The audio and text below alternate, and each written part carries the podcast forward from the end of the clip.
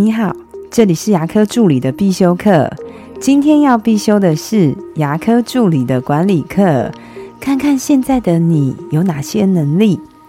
今天遇到一位有十个月工作经验的助理，他问我说：“他很喜欢这个行业，他想继续发展下去。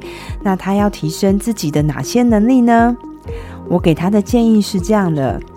如果你要做牙科助理，一开始也就是最基本的时候，你要具备服从的能力，也就是要照着诊所的制度与流程来工作，要遵守诊所的规矩。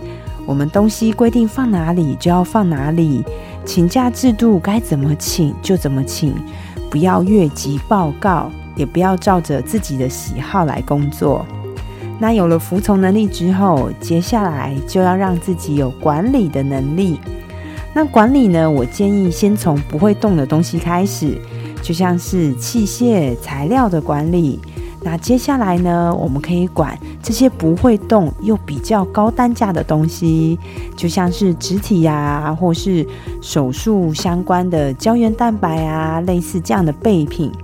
如果这些都没有问题了，那就可以开始管理跟人有关的事情，也就像是排班的事情。管理能力，我们一旦有了之后，到下一个阶段就是要有解决问题的能力了。那如何培养解决问题的能力呢？一样，先从不会动的东西开始，就像是我们怎么让我们的流程更顺畅。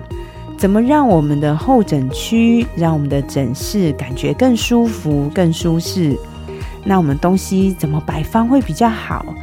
接下来呢，我们就可以解决跟人有关的问题，就像是解决助理跟助理之间的问题。当助理里面有小团体。或是资深的助理跟新进的助理有隔阂的时候，你能不能解决彼此的矛盾，让助理团队更融洽呢？接下来我们可以解决诊所跟患者的问题。简单的说，就是要有处理客诉的能力。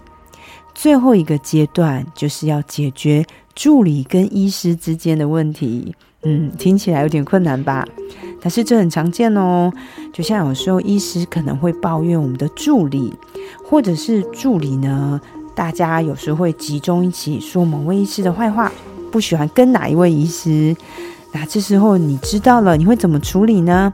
是跟着大家一起抵制医师，说我好讨厌跟他哦，我们都不要跟他好了。还是能够化解助理跟医师之间的矛盾，让我们工作的氛围更好，而不是增加彼此的对立。这位助理听完我的分析之后，就问我说：“诶，那是不是还要有替诊所赚钱的能力呀？”我自己会认为，我们不要把太多的力气、精力放在我可以把韩系的植体升级到欧美的植体这样的升单的能力。关于医疗上的事情，还是交在医师的手上。如果我们一昧的追逐自己这样的咨询啊、卖手这样的能力，我认为它已经违背了牙科的本质。我今天的分享就到这边。如果你觉得今天的内容对你有帮助的话，请帮我下载下来，或是分享出去，让更多人听得到。如果你对牙科管理、自费咨询跟助理的培训有任何问题，也欢迎留言给我。